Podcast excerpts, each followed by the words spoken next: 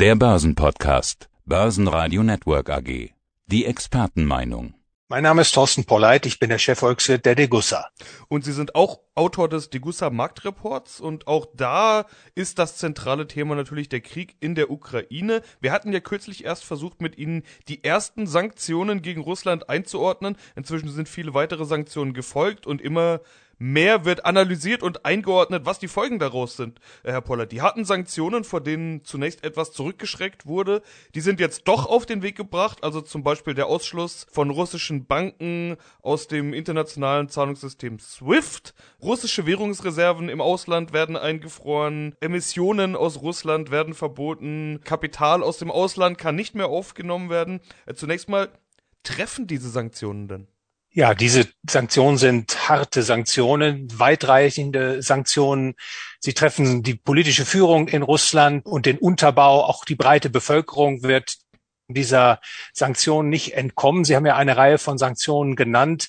Also das ist wirklich sehr, sehr weitreichend und de facto führt es dazu, Russland komplett zu isolieren, vom internationalen Handel abzuschneiden. Sie nannten ja auch bereits die Abkopplung der wichtigsten russischen Banken de facto Zahlungsverkehr. Also das ist natürlich wirksam und wird aus westlicher Sicht auch diese Schritte, dass die jetzt vollzogen wurden und in der Tat, der Westen steht ja auch vor der Herausforderung, auf dieses unhumane Vorgehen Russlands in der Ukraine zu reagieren. Die Frage ist natürlich jetzt, wenn man in die weitere Zukunft blickt, wie wird man dem Konflikt Herr? Denn eines ist klar, man kann nicht die gesamte Kommunikation, äh, Handel mit Russland abstöpseln und die Kommunikation einstellen. Denn wie soll daraus dann es möglich werden, zu einer friedlichen Lösung letztlich Bundesfinanzminister Christian Lindner fordert heute im Handelsblatt, wir müssen noch wesentlich stärker gegen Putins Unterstützer vorgehen, die Oligarchen. Äh, muss denn auch aus Ihrer Sicht noch mehr getan werden? Also gerade Privatpersonen, Sie hatten es ja gerade schon gesagt, werden getroffen, äh, Opernsängerinnen, Dirigenten, Fußballspieler, viele mehr. Diese Stories hört man zurzeit jeden Tag. Offenbar versucht man ja, die Elite gegen Putin aufzubringen, aber ist das zielführend? Die Anstrengung muss natürlich jetzt sein, äh, möglichst rasch den Krieg, die militärische Invasion zu einem friedlichen Ende zu bringen, Menschenleben zu bewahren, die Kriegshandlungen so schnell wie möglich zum Erliegen zu bringen. Und da gibt es natürlich jetzt verschiedene Ansatzpunkte, ob jetzt der Versuch, den politischen Unterbau gegen den russischen Präsidenten aufzubringen, der richtige Weg ist. Das kann ich letztlich nicht beurteilen. Ich glaube allerdings, dass äh, der Verhandlungstisch in jedem Falle der richtige richtige Weg ist. Und heute ist ja auch schon verlautet worden, dass gegen Abend die ukrainische Regierung, deren Vertreter mit der russischen Delegation zusammenkommen wird, offensichtlich in Belarus, wird meiner Meinung nach ein ganz wichtiger Schritt, die gegenseitige Verständigung, denn ich glaube, das ist dann auch der schnellste Weg, auf dem dann der Krieg beigelegt werden kann. Sie schreiben in Ihrem aktuellen Marktbericht auch den Satz, Arbeitsteilung und Handel über Grenzen hinweg sind im wahrsten Sinne des Wortes ein Friedensprogramm. Viele Firmen verabschieden sich jetzt ja auch aus Russland, brechen die Kontaktbeziehungen teilweise komplett ab. Sollte man da lieber weitermachen aus Ihrer Sicht? Die internationale Arbeitsteilung ist ja letztlich ein Friedensprojekt. Wenn Menschen sich arbeitsteilig organisieren, miteinander Handel treiben, dann erkennen sie sich als gegenseitig nützlich und dienlich und dann gibt es zwischen diesen Parteien keinen Krieg. Und es gibt eben in der liberalen Welt, wenn man so will, eben auch keinen Anreiz, keinen Anlass, um Krieg zu betreiben. Kriege werden ja gewissermaßen vom Zaun gebrochen durch staatliche Aktionen, staatliche Aktionen, die dann auch gerade den Freihandel zurückdrängen, äh, durch politische Maßnahmen verfälschen. Das sind dann die Probleme, die zu schweren Konflikten führen können. Insofern äh, sehe ich das Kappen der Handelsbeziehungen zwischen der westlichen Welt und Russland durchaus auch mit Problemen behaftet. Denn woher soll die Verständigung kommen? Also nochmal der Verhandlungstisch, das Bestreben, die Kriegsparteien zu einer Lösung zu bringen, das erscheint mir doch am dringlichsten. Und äh, Sanktionen, so plausibel sie auch erscheinen mögen, haben Nebenwirkungen. Das muss man eben in Rechnung stellen. Und äh, ich kann nur hoffen, dass eben die Gespräche bald wieder aufgenommen werden, dass man hier Einigung erzielen kann. Äh, über ein paar dieser Nebenwirkungen würde ich gerne mal sprechen. Also eins ist ja augenscheinlich, nämlich die Ausgaben gehen hoch. Wir sprechen jetzt über 100 Milliarden Euro Sondervermögen in Deutschland für Rüstung und Militär. Hat Deutschland denn dieses Geld oder sprechen wir da mal wieder über das Thema, über das wir schon ganz oft gesprochen haben? Staatsverschuldung. Es wird wohl darauf hinauslaufen, dass äh, die Staaten in Europa, wenn sie jetzt ihre Rüstungsausgaben in die Höhe treiben wollen, neue Kredite aufnehmen werden und dass dann Anleihen emittiert werden, die von der Europäischen Zentralbank gekauft werden und mit neu geschaffenen Euro bezahlt werden. Also das wird meiner Meinung nach gar nicht anders gehen können unter den herrschenden Bedingungen, als dass man die Kriegsausgaben, wie das ja immer auch in der Vergangenheit der Fall war, mit neu geschaffenem Geld bezahlt. Und das treibt natürlich die Teuerungsrate, die Inflation weiter in die Höhe. Das werden natürlich dann die Bürger und Firmen letztlich zu zahlen haben.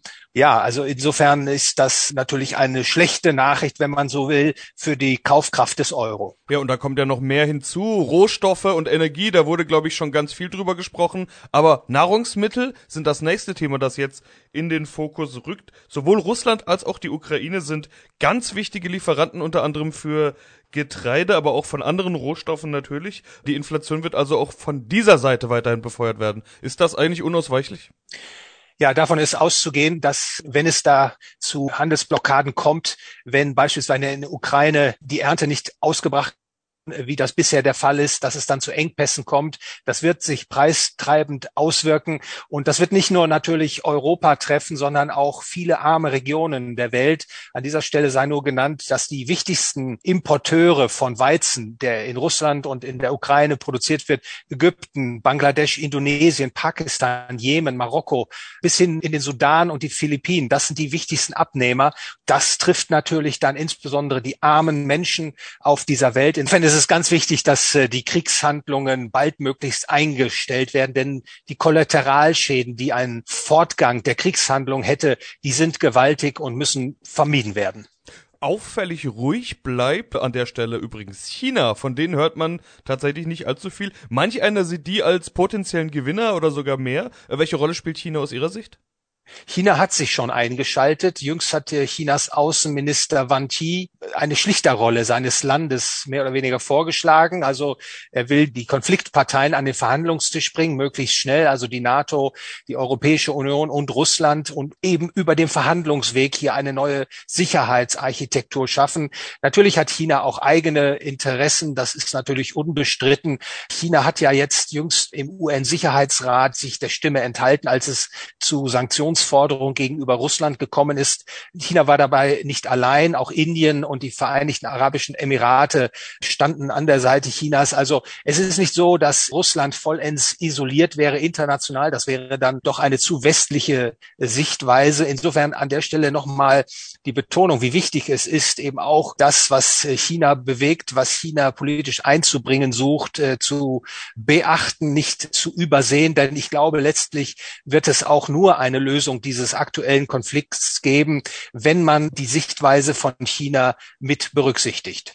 Ja, jetzt würde ich am liebsten sagen, was ist denn Ihr Fazit? Aber kann man in Anbetracht der fast schon minütlich reinkommenden News überhaupt ein Fazit ziehen oder bleibt jetzt alles erstmal abzuwarten?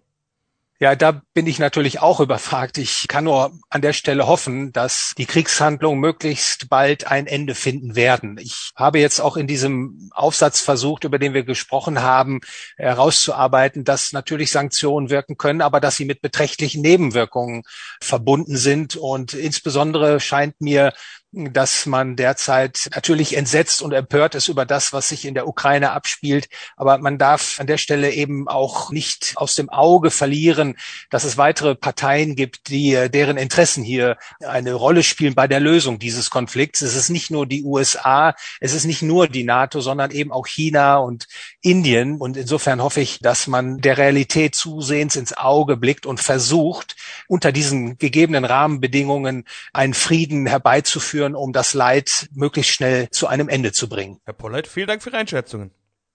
Ich bedanke mich für das Gespräch, Herr Leben. Börsenradio Network AG. Das Börsenradio.